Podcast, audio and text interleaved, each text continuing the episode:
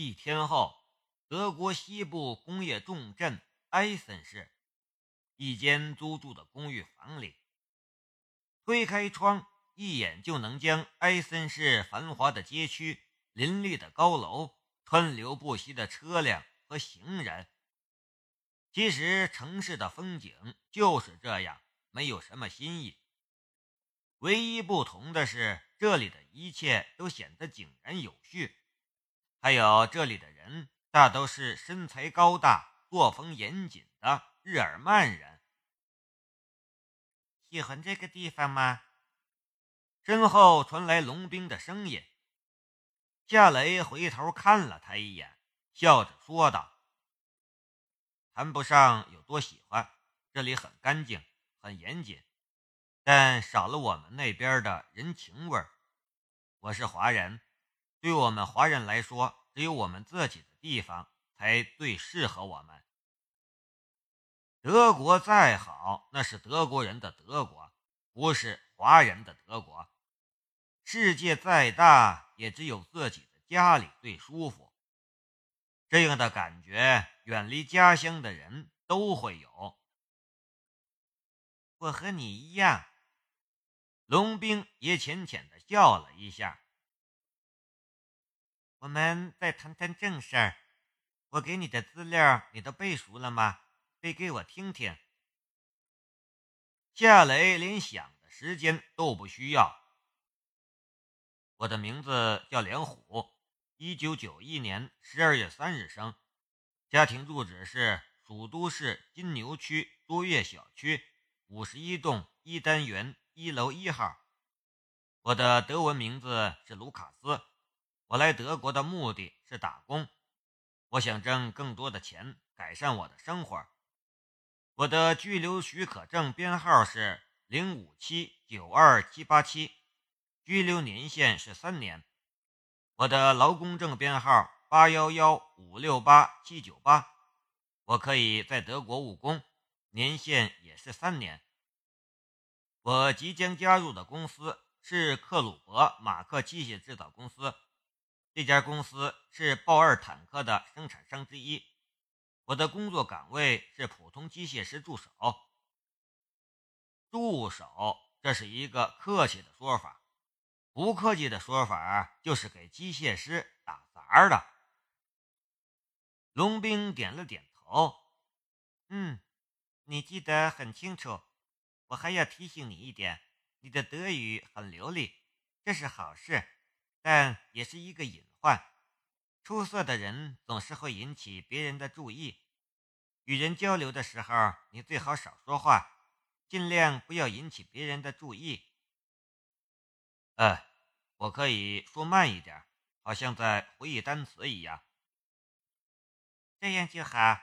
还有，你明天一早要进入克鲁伯马克机械制造公司的制造工厂，不要你要去找一个叫克鲁的人。他会给你安排工作。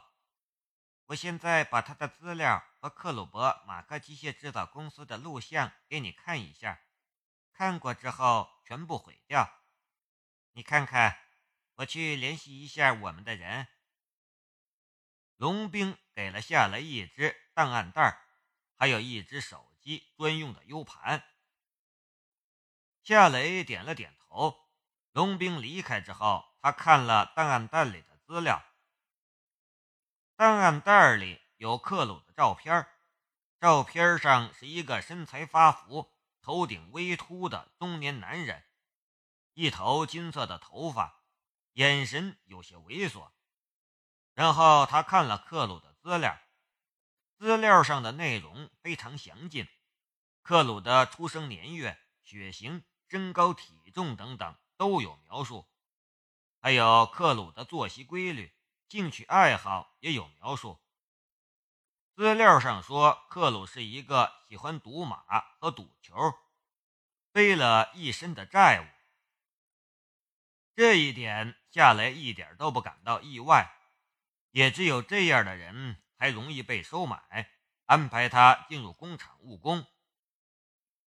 看完了克鲁的资料。夏雷又将龙兵给他的手机专用的 U 盘插在了龙兵为他准备的手机上，看克鲁伯马克机械制造公司的录像。克鲁伯马克机械制造公司是德国最重要的几个大型机械制造公司。这家公司之中还流淌着德意志传奇家族克鲁伯家族的血液，而克鲁伯家族曾经为大清制造过很多克鲁伯大炮，为大清镇守国门。这个家族虽然已经退出了历史的舞台。但这个视频里却还是做了非常详细的介绍。视频里还有克鲁伯马克机械制造公司的厂区录像。克鲁伯马克机械制造公司有好几个制造基地，夏雷要去的是位于埃森市郊区的一个分基地。视频里也着重介绍了这个分基地的情况。夏雷将一切内容都记了下来。看完视频，夏雷便无事可干了。他的脑海里又浮现出了那个长得很像他父亲夏长河的男人。要不要将那个男人的事情告诉他呢？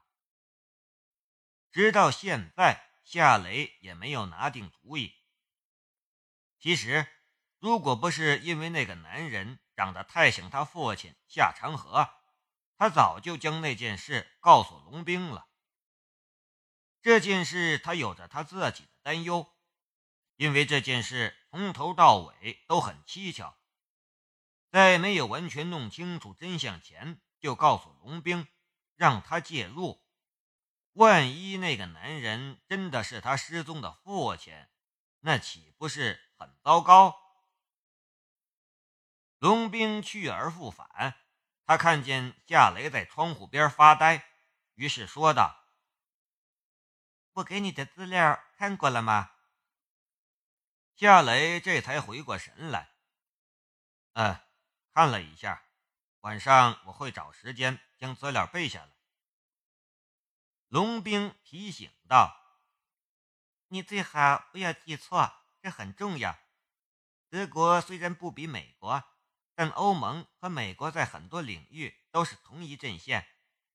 这次对华国的技术封锁政策上，欧盟和美国也是站在同一阵线上的。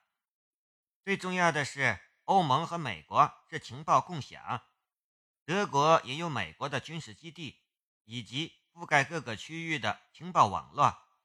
一旦被发现，我们都会有危险。夏雷苦笑了一下。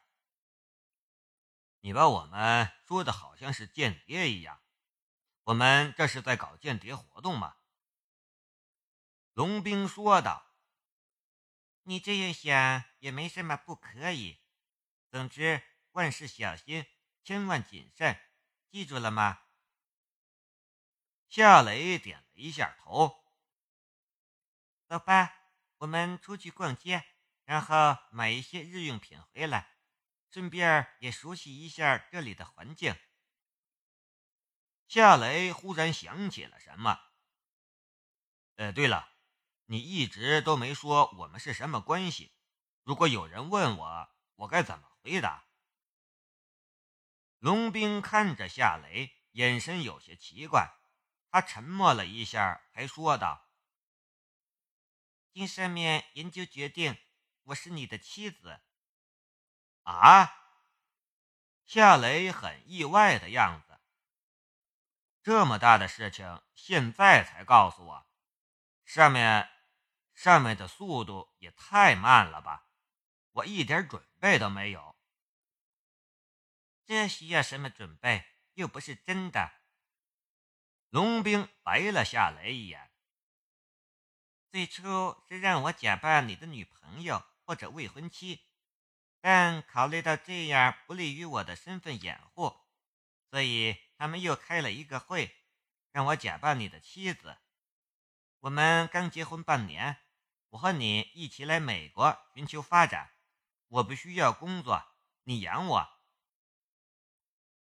夏雷是一阵无语呀。其实这样做也是为了防备德国的移民管理局或者劳工管理局的突然调查。这只是为了更好的掩护我们的身份，一些细节方面我们必须要注意。”夏雷说道。“好吧，劳拉。劳拉是龙兵的德文名字，另外他还有一个伪造的华语名字——陈丽。”龙兵伸手挽住了夏雷的手，神态亲昵。卢卡斯，我们走吧。他突然就进入了作为卢卡斯妻子的角色，夏雷却不怎么适应。他微微僵了一下，才慢慢放松下来。这种差距是没法避免的，因为龙兵毕竟是受过专业训练的特工，而他。只是一个普通人。两人离开公寓楼，在附近的街道上闲逛和购物。龙兵全程都将妻子的角色演绎的淋漓尽致。他要么挽住夏雷的手，要么撒娇让夏雷给他买他喜欢的东西。给夏雷的感觉就像是他突然变了一个人。根本就不是他所熟悉的那个冰山般的龙兵，而是一个温柔可爱的小女人。两人空着手出门，回来的时候却是大包小包，满载而归。一进门，夏雷才放松下来。他说道：“我们没必要这么演吧？我觉得没人注意我们。”龙兵却摇了摇头，神色严肃的道：“无论我们在什么场合出现，都有人注意我们，只是有目的的与没有目的的区别而已。你能看出一个人的心里藏着什么目的吗？你不能，所以你也不能确定谁是伪装的特工或者情报人员。在这里，因为我们要做的事情。”我们必须每一分钟都进入我们各自的角色，只有这样才能避免在某一个时刻里因为疏忽而被识破身份。顿了一下，他又说道：“这算是我给你上的新的一课。”确实，夏雷虽然拥有透视的能力，他能看到一个人的心脏。但却看不到一个人的心里藏着什么秘密，藏着什么动机。大街上那么多人，谁又知道有没有什么特工或者情报人员隐藏在其中呢？好吧，我记住了。夏雷的视线不经意地落在了房间里的唯一一张双人床上，他忽然想起了什么。神色也有些紧张了起来。呃，那个，你说的每一分钟也包括睡觉的时间吗？龙兵微微的点了一下头。夏雷抬手指着那张双人床，试探的道：“那晚上我们……”龙兵又点了一下头，一起睡。夏雷顿时愣在了当场，他的脑海里已经忍不住开始勾画他与龙兵睡在一张床上的情景了。那种感觉让他更紧张了。龙兵盯着夏雷：“如果你有什么不轨的想法要乱来的话，我会……”他抬起了一只手，然后又比了一个剪。刀的姿势，咔嚓了一下。夏雷无语的看着他。晚餐是地道的德国风味的晚餐，火腿儿、熏肉和酸汤，以及一盘水果沙拉。对于夏雷来说，烹饪异国风味的菜肴已经简单到看一眼菜谱和烹饪技巧就行了。在厨房的时候。无需他表现出什么演技，他便已经是一个暖男型的好丈夫。晚餐之后，夏雷便窝在小小的客厅里的沙发上看电视，拖延上床的时间。可无论拖延，他始终都得上床。倒是龙兵比他自然的多，他早在下来一个小时之前便上床休息了。夏雷进入卧室的时候，他已经睡着了。房间里没开灯。但这并不妨碍夏雷看清楚床上的情况。龙兵的身上穿着很薄的睡衣，身上只盖了一点夏季专用的薄被子，一双长腿裸露在空气之中，侧躺的姿势将他的身体曲线完好的展露了出来，纤腰翘臀，说不出的一种撩人的味道。夏雷轻轻叹了一口气，也爬到了床上。他没有穿睡衣的习惯，但这一次是特殊情况，他也穿了一套睡衣，是短袖衬衣加短裤的类型。床上满是龙兵身上的淡淡的馨香，这种女人身上的香味对夏雷而言不是享受，而是难受。这让他感到紧张。躺下之后，他一动不敢动。你不要被子吗？龙兵忽然翻了一个身，看着身边的夏雷。夏雷被他吓了一跳。你你不是睡着了吗？你很紧张。我我哪有紧张？龙兵扑哧一声轻笑。好吧，是我看错了，你一点都不紧张。要被子吗？夏雷点了点头。龙兵将被子盖在了夏雷的身上，两个人的身体都在一个被窝里了。然后两人都不说话，睁着眼睛睡觉。不知道过了多久，夏雷忽然觉得大腿有点痒。他伸手去挠，却不小心碰到了龙兵的翘臀。那充满弹性的地方仿佛蓄着电能，一下子就把他给电到了。龙兵忽然一目过来看着他：“对对对不起，我我不是故意的。”夏雷赶紧解释。龙兵将手从被窝里伸了出来。在夏雷的面前比了一个剪刀的姿势，咔嚓了一下。